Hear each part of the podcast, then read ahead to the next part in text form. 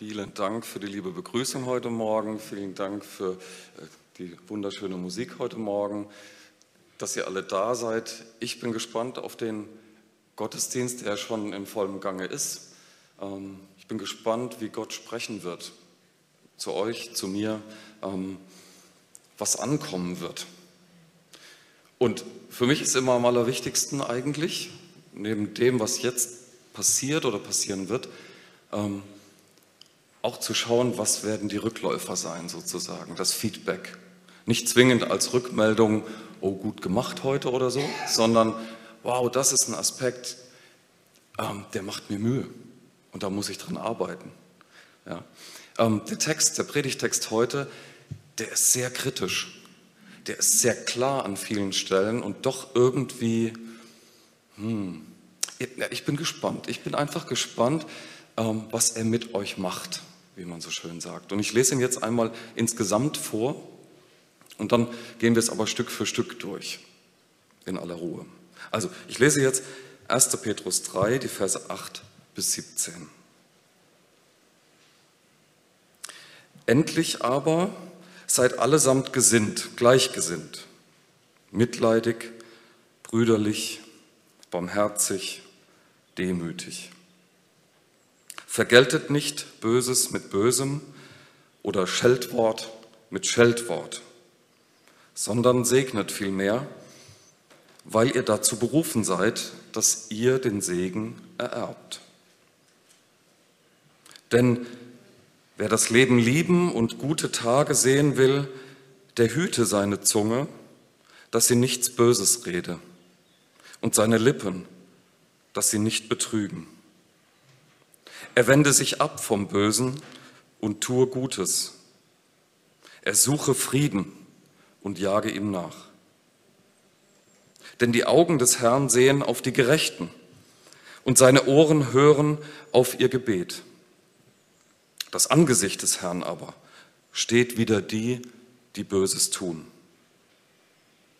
Und wer ist's, der euch schaden könnte, wenn ihr dem Guten nacheifert? Und wenn ihr auch leidet um der Gerechtigkeit willen, so seid ihr doch selig. Fürchtet euch nicht vor ihrem Drohen und erschreckt nicht. Heiligt aber den Herrn Christus in euren Herzen. Seid alle Zeit bereit zur Verantwortung vor jedermann, der von euch Rechenschaft fordert über die Hoffnung, die in euch ist. Und das mit Sanftmut und Gottesfurcht. Und habt ein gutes Gewissen, damit die, die euch verleumden, zu Schanden werden, wenn sie euren guten Wandel in Christus schmähen.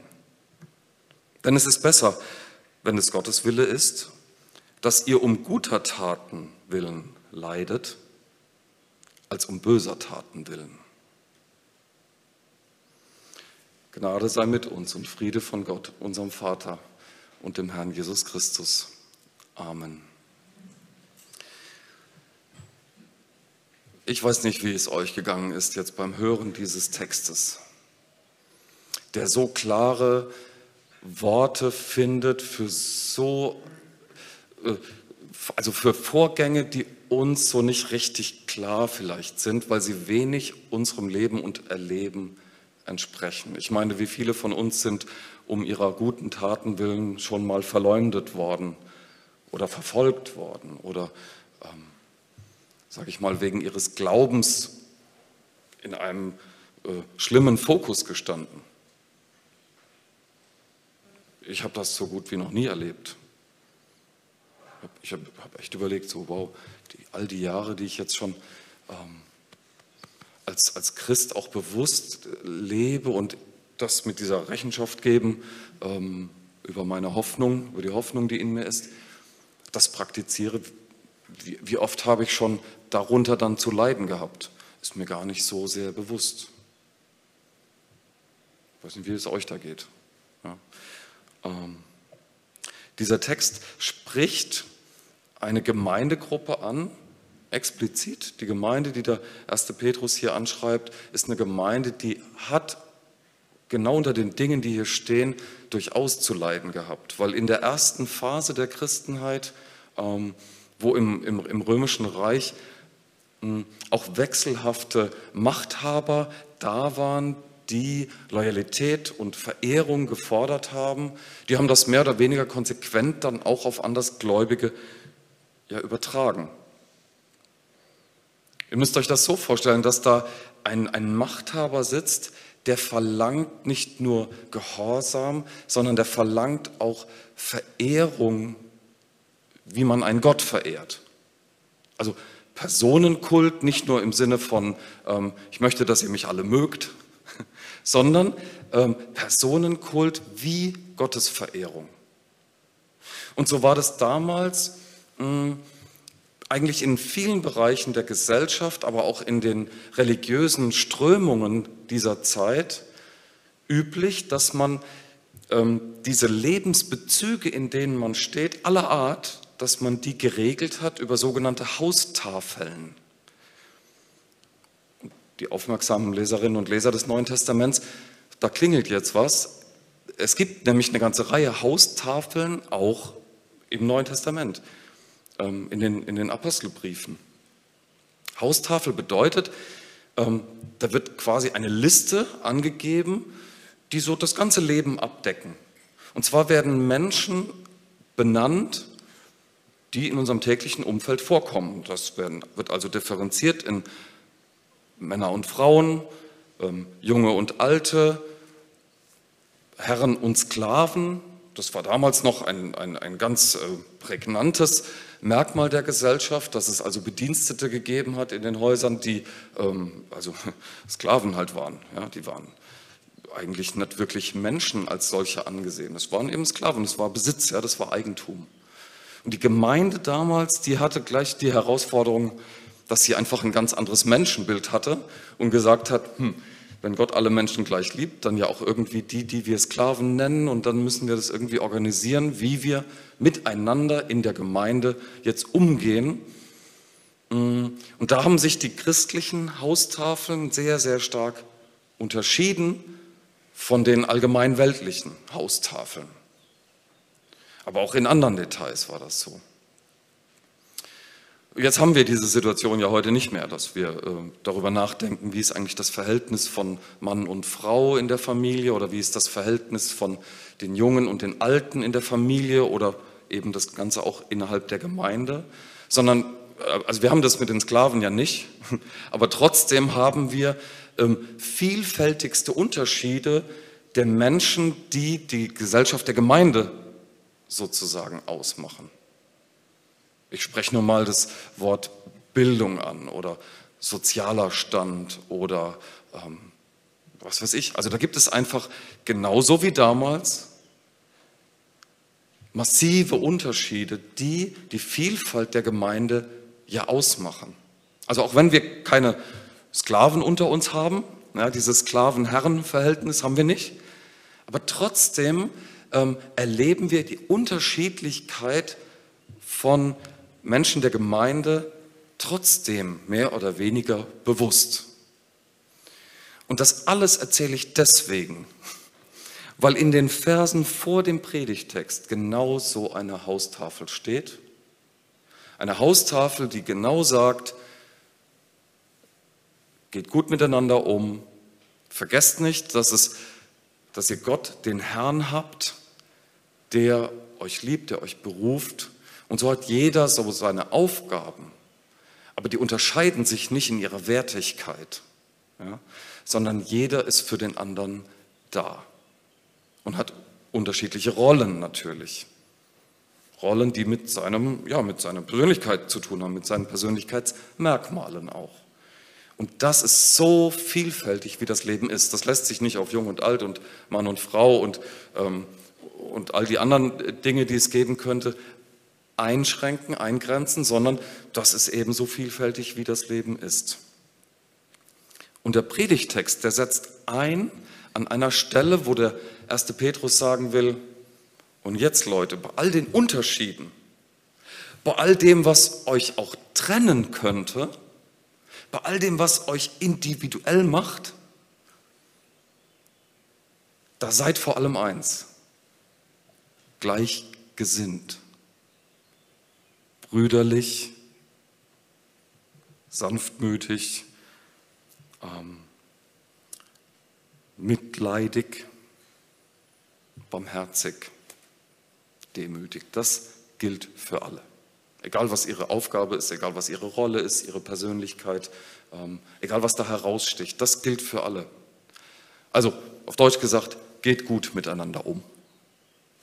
So, ja, so könnte man diese, diese fünf Begriffe, die hier genannt werden, zusammenfassen. Also egal wie ihr drauf seid, egal ähm, wo ihr herkommt, wie, was euch motiviert, ja, wo ihr eure Ziele noch seht, wo stehst du in zehn Jahren, ja, ähm, das ist jetzt hier erstmal nicht so wichtig, weil seid allesamt gleichgesinnt, mitleidig, brüderlich, barmherzig, demütig, also geht gut miteinander um. Oder wie wir es im Wochenspruch gehört haben, ja, helft einander, die Last zu tragen, das, was euch Mühe macht.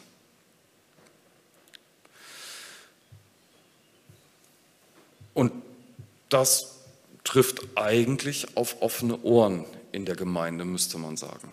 In einer Gemeinschaft von Leuten, die sich als gerechtfertigte Sünder verstehen, also als solche, die mit ihrem Paket, jeder hat so sein Paket, ja, die mit ihrem Paket zusammenkommen und jetzt in der Gemeinschaft das gute Wort hören, das Evangelium, das ihnen sagt, du bist ein geliebtes Kind Gottes. Ja. Du machst dir Sorgen, aber du brauchst keine Angst, du brauchst dich nicht fürchten, brauchst keine Angst haben vor dem, was kommt, weil da ist Gott, der dich hierher gerufen hat, der dich begabt hat, der dich genauso individuell gemacht hat. Aber jetzt seid ihr zusammen und jetzt richten wir uns gemeinsam aus auf den, der der Grund für all das ist. So müsste man meinen, dass das quasi spätestens beim Eintritt in das Gebäude oder bei dem Zustrom in die Gemeinschaft, dass das dann passiert. Aber die Erfahrung damals, wie auch vielleicht unter Umständen heute, ist die, dass wir uns trotz aller guten und vielleicht auch irgendwie heiligen Vorsätze ja doch immer selbst auch mitbringen. Wir sind eben nicht nur mit unserem Paket, also mit unserer Vergangenheit, mit unseren Fragen und Nöten und eigenen Unsicherheiten da, sondern wir sind einfach so da, wie wir sind. Also auch mit unseren Schattenseiten. Jetzt könnte man in, ins Johannesevangelium gucken und diese Licht-, Schatten- oder Finsternis-Metapher nehmen und sagen, ja, wir sind jetzt hier zusammen, um das mal alles ordentlich durchleuchten zu lassen. Gell? Und wenn man so will, dann ist der Predigtext heute genau auch dafür da, weil er unangenehme Themen benennt und mit der Klarheit seines Lichtes genau drauf scheint und vielleicht kommt man sich da an der einen oder anderen Stelle ertappt vor. Also mir ist es so gegangen beim Lesen des Bibeltextes, dass ich dachte, uh, ja, wann habe ich einem Scheltwort, wie der Luther hier formuliert, also einem, einer Ansage, die ich gehört habe, oder einem unangenehmen Wort, das ich gehört habe, wann habe ich da auch mit einem Gegenangriff reagiert? Wo habe ich bei unangenehmen, kritischen Fragestellungen mich zunächst mal selbst gerechtfertigt, um irgendetwas zu erklären oder zu beschönigen, damit ich in besserem Licht dastehe? Aber dieses, äh, dieses bessere Licht, das äh, funktioniert nicht, weil das ist ja nur mein Licht. Ja, das ist ja nur das, wo ich äh, versuche, hier Dinge klar zu rücken.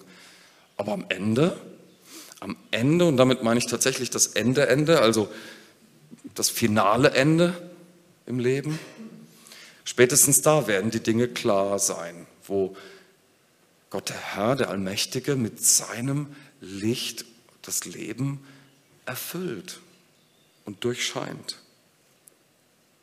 Was hier in dem ganzen Predigtext 1. Petrus 3, 8 bis 17 so benannt wird mit, mit, mit ganz klaren Ansagen, vergeltet nicht, ja, ähm, jagt lieber dem Frieden nach und äh, tut, versucht nicht das Böse mit dem Bösen irgendwie auszutreiben. Etwas, was so, ähm, etwas, was so unwirklich erscheint, weil wir doch, das will ich jetzt mal annehmen, alle so ein, ein, eine, eine, positive Grundstimmung haben innerhalb der Gemeinde, ja, ein Wohlwollen gegenüber den anderen, ähm, ist meine Erfahrung, nicht nur im Lauf der Jahre, sondern immer wieder, ähm, dass da immer doch noch was sitzt, dass da manchmal doch noch eine Spitze kommt oder ein Kommentar, ja, weil der andere einfach anders ist, als ich bin. Ich bekenne, dass auch ich diese Gedanken kenne.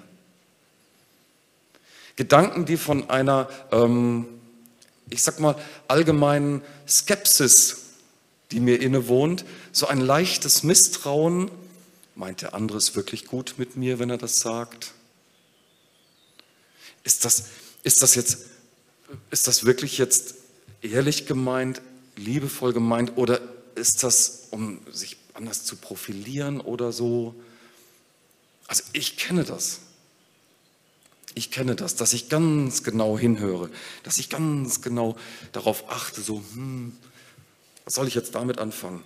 Ja, ich denke darüber nach, ich melde mich wieder und ich melde mich nie. ja, weil ich das scheue, ja, weil ich dem so ein bisschen aus dem Weg gehen will. Johannes Evangelium Kapitel 3 gibt es gegen Ende so diesen hübschen Vers, wo, man, wo es heißt, ähm, so, wir scheuen im Allgemeinen das Licht. Ja, wir, wir, wir wollen das nicht, weil wir uns nicht konfrontieren lassen wollen. Und es ist schon eigentümlich, dass hier im ersten Petrusbrief dieser Vers, also diese Verse, die stehen nicht nur ähm, in der Mitte so, also quasi in der Mitte als Hauptteil, sondern sie sind auch inhaltlich die Mitte dessen, was der erste Petrus sagen will. Und ganz zentral die Aussage, mit aller Macht sucht den Frieden, jagt ihm nach. Das war ja mal Jahreslosung. Habt ihr vielleicht schon viel darüber gehört? Es ist einer der zentralen Verse in dem Text. Sucht den Frieden, jagt ihm nach. Auf den kommt es in allererster Linie an. Und die Begründung dafür, den Frieden zu suchen, ihm nachzujagen, mit aller Macht, die Begründung wird vorher genannt. Wer das Leben lieben und gute Tage sehen will, ist übrigens ein Zitat aus dem Alten Testament, aus einem Psalm. Wer das Leben lieben und gute Tage sehen will, könnte man auch mit Segen übersetzen, wer den Segen erleben will, ja, der hüte seine Zunge, dass sie nichts Böses rede und seine Lippen, dass sie nicht betrügen. Was ist denn das für eine Aufforderung an Gemeindeleute. Was ist denn da passiert? Kann man sich fragen, dass der erste Petrus das so in aller Klarheit und Schärfe sagen muss. Und ein bisschen denke ich, oh, er bemüht ein Zitat von anderer Autorität, weil er es selber vielleicht sich auch nicht getraut hat, in eigenen Worten rauszuhauen. Ja? Er holt sich nochmal eine andere Autorität, um zu sagen, hier ist etwas, das ist ganz, ganz wichtig, Leute. Das ist ganz, ganz wichtig. Wer Gutes im Leben erleben will, der tue nichts, was den anderen verletzt, was die Integrität oder die Motive oder die Persönlichkeit oder was auch immer des anderen auf einem in einem, äh, in einem Bereich herausfordert, was nicht dem entspricht, was ihn ausmacht. Das war jetzt super kryptisch, tut mir leid. Aber ähm, ich, ich will versuchen, es, ich will versuchen, es äh, nochmal in andere Worte zu übersetzen. Ich habe ja vorhin gesagt, jeder bringt das mit, was er ist. Wenn wir jetzt miteinander umgehen, so verstehe ich den Text hier. Wenn wir jetzt miteinander umgehen, dann sollen wir nicht nur bei dem, was wir sagen, sondern auch bei dem, wie wir es sagen, darauf schauen, dass es dem anderen noch gut dabei geht. In dem Text hier ist von Sanftmut die Rede, von, von Demut, von Milde des Umgangs miteinander. Hier ist nicht von auf den Tisch hauen die Rede oder von erhobenen Zeigefingern, von Korrekturmaßnahmen, die dringend geboten sind. Hier ist überhaupt gar nicht von Druck die Rede. Da wird kein Druck ausgeübt auf irgendwen, außer in der Form, dass es heißt, sei doch milde. Und die Begründung dafür ist, damit es dir selber gut geht. Also, Jesus hat mal diesen Satz gesagt, das, was du willst, das andere dir tun, das tu ihnen auch. Und wir wollen doch, dass wir gut miteinander umgehen. Also ich will, dass man gut mit mir umgeht. Und das ist die essentielle Begründung dafür, dass ich dann auch gut mit anderen umgehe. Bei aller Klarheit, bei aller Härte. Und der erste Petrus lebt das jetzt vor. Der geht gut mit seinen Lesern um. So gut, dass manche vielleicht das überlesen, dass sie gemeint sind.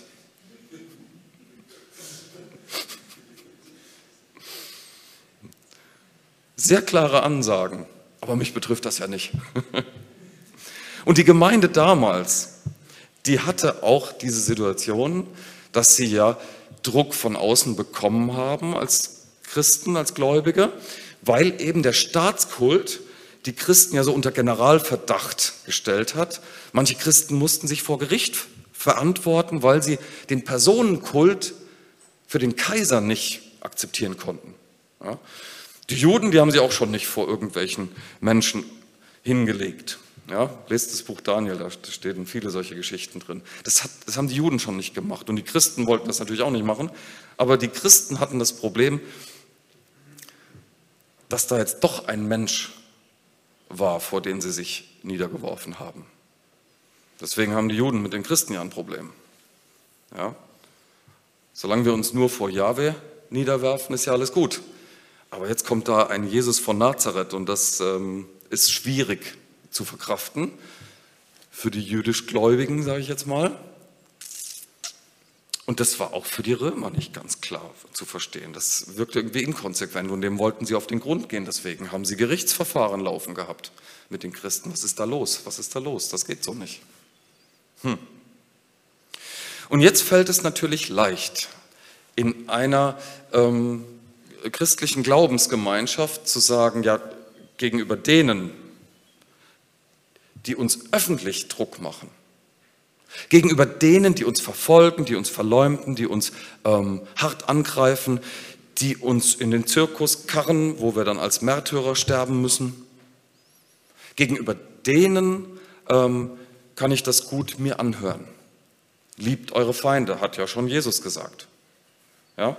Also da jetzt nicht auch noch wüst zu schimpfen, sondern die Hingabe, die Jesus uns vorgelebt hat, auch konsequent durchzuziehen. Ja, das, das ist irgendwie nachvollziehbar gewesen für die Leute damals. Ich weiß nicht, wie das für uns heute nachvollziehbar ist. Das weiß ich nicht. Aber dass das Gleiche dann auch gilt für die Frommen untereinander, das war vielleicht ein neuer Gedanke. Also nicht ganz neu.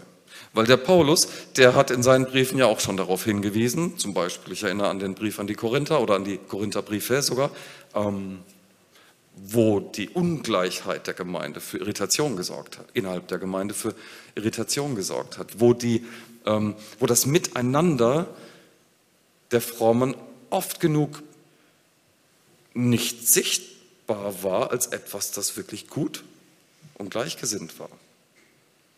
Also es scheint so gewesen zu sein, als das in der ersten Generation von Christen das ein allgemeines Problem gewesen ist.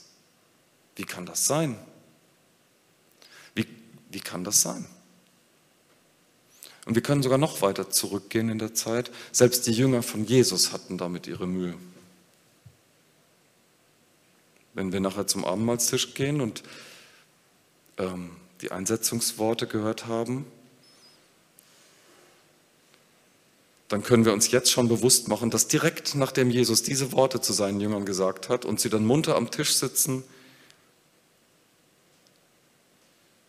und den besinnlichen Teil des Abends in der Tiefe genießen, als allernächstes haben sie gleich wieder darüber gestritten, wer wohl im Reich Gottes neben dem Herrn dann sitzt. Als allernächstes haben sie gleich wieder darüber diskutiert, wer etwas mehr gilt im Reich Gottes. Wer irgendwie noch besonderer ist, also gleicher als die anderen, wo wir doch alle gleich sind. Das immer, aus irgendeinem Grund ist das sofort auf dem, auf dem Schirm, dieses Thema. Als ob man sagen würde, ja Herr, das ist schon gut, dass wir alle einander haben, aber Punkt, Punkt, Punkt. Aus irgendeinem Grund wohnt das uns inne. Oder warum ist der erste Konflikt, den Menschen miteinander haben, von dem die Bibel berichtet, ein Streit zwischen Brüdern, die beide einfach nur Gott opfern, jeder auf seine Weise. Und der eine gönnt es dem anderen nicht dass Gott sein Opfer gnädig annimmt. Und die Folgen haben wir alle im Kopf.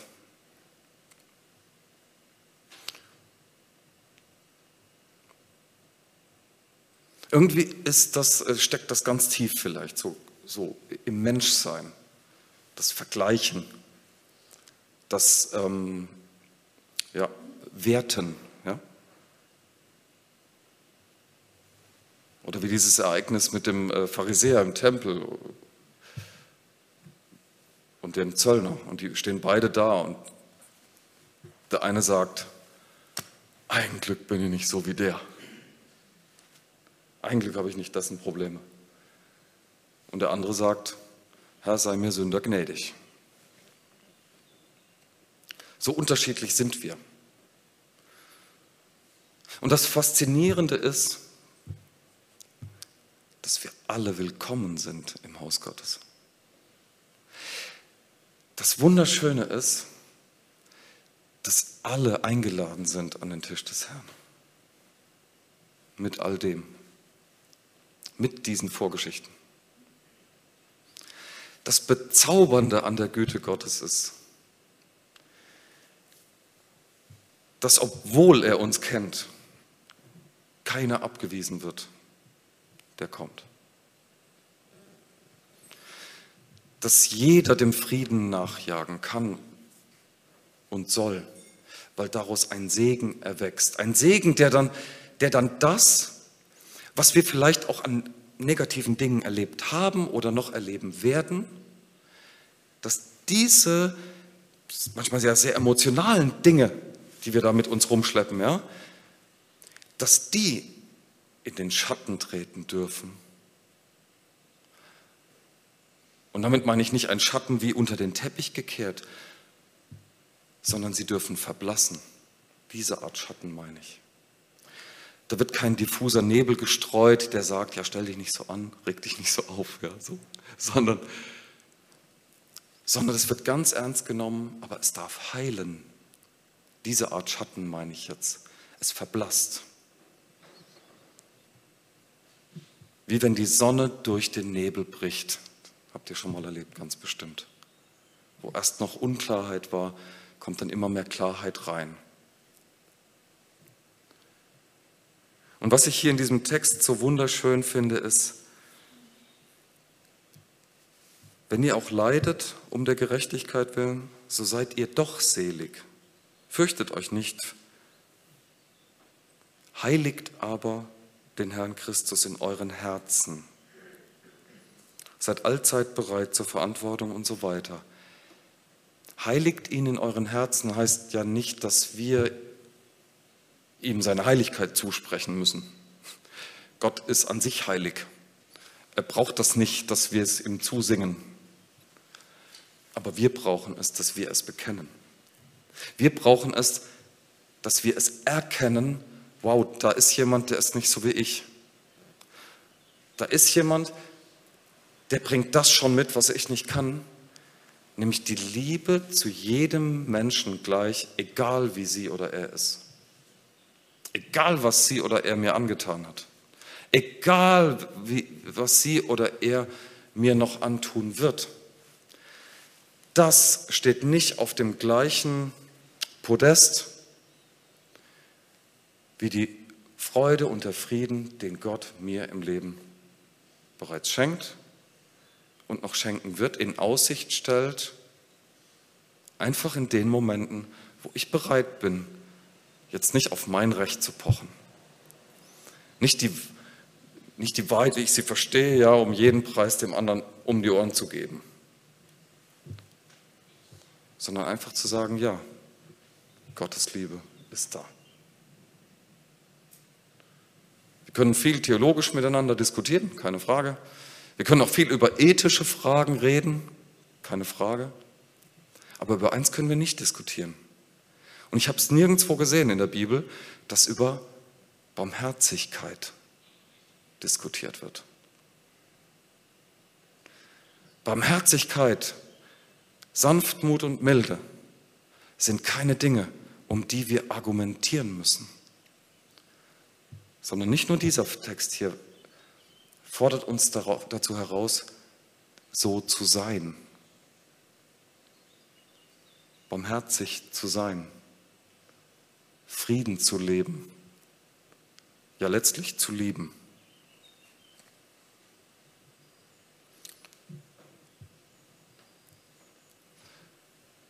Jesus hat uns das vorgelebt in seiner Lehre, in seinem Leben, auch in seinem Sterben.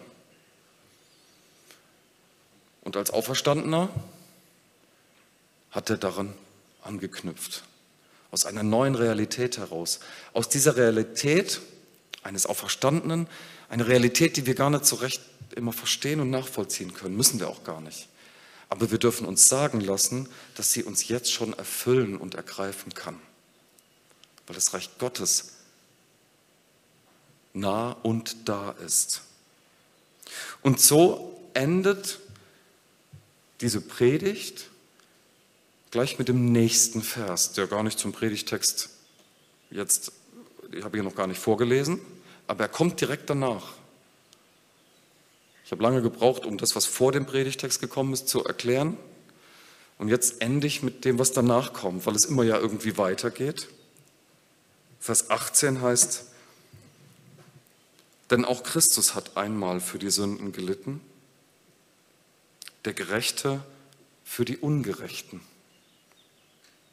damit er euch zu Gott führte und ist getötet nach dem Fleisch, aber lebendig gemacht nach dem Geist.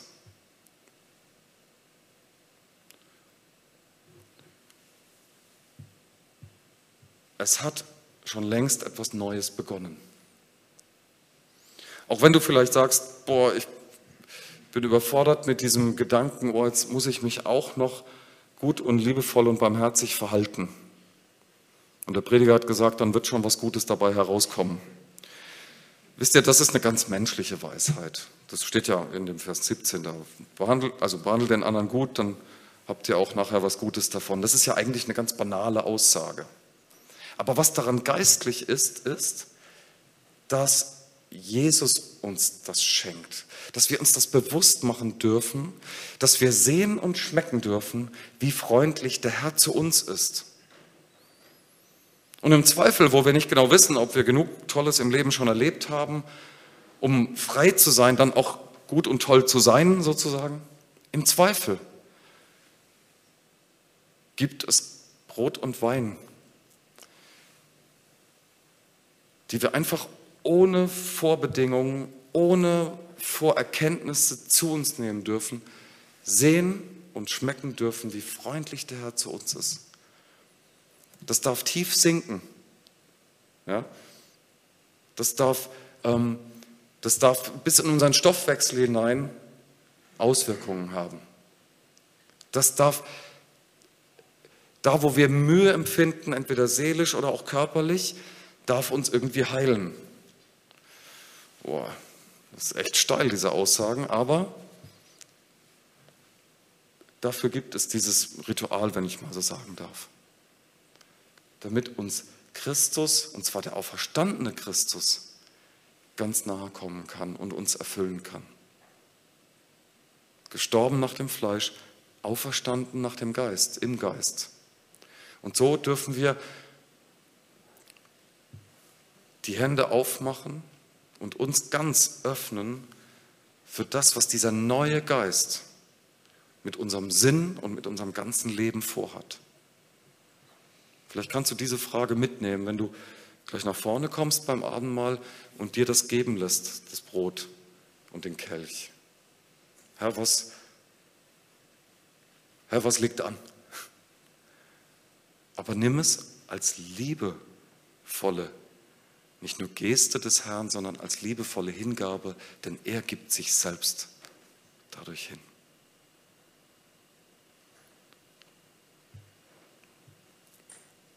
Ich bete jetzt noch zum Ende der Predigt.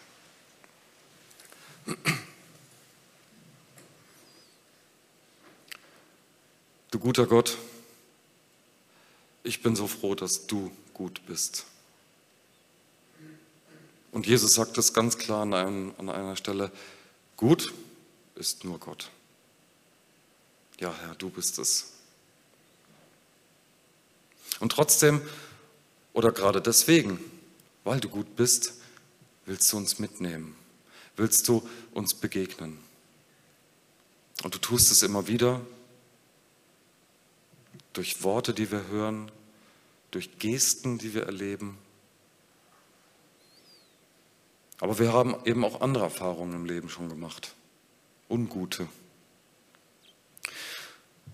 Und so bitte ich dich, dass du uns heil machst dass du uns heil machst, indem du nicht aufhörst, immer wieder uns anzusprechen. Bitte, guter Gott, schenke uns doch dafür offene Ohren, offene Augen, ein offenes Herz. Und lass das, was du uns Gutes tun willst, ganz tief in unser Herz sinken. Veränder du uns nach deinem Plan und Willen. Danke, dass du uns vor allen Dingen in all dem liebst. Amen.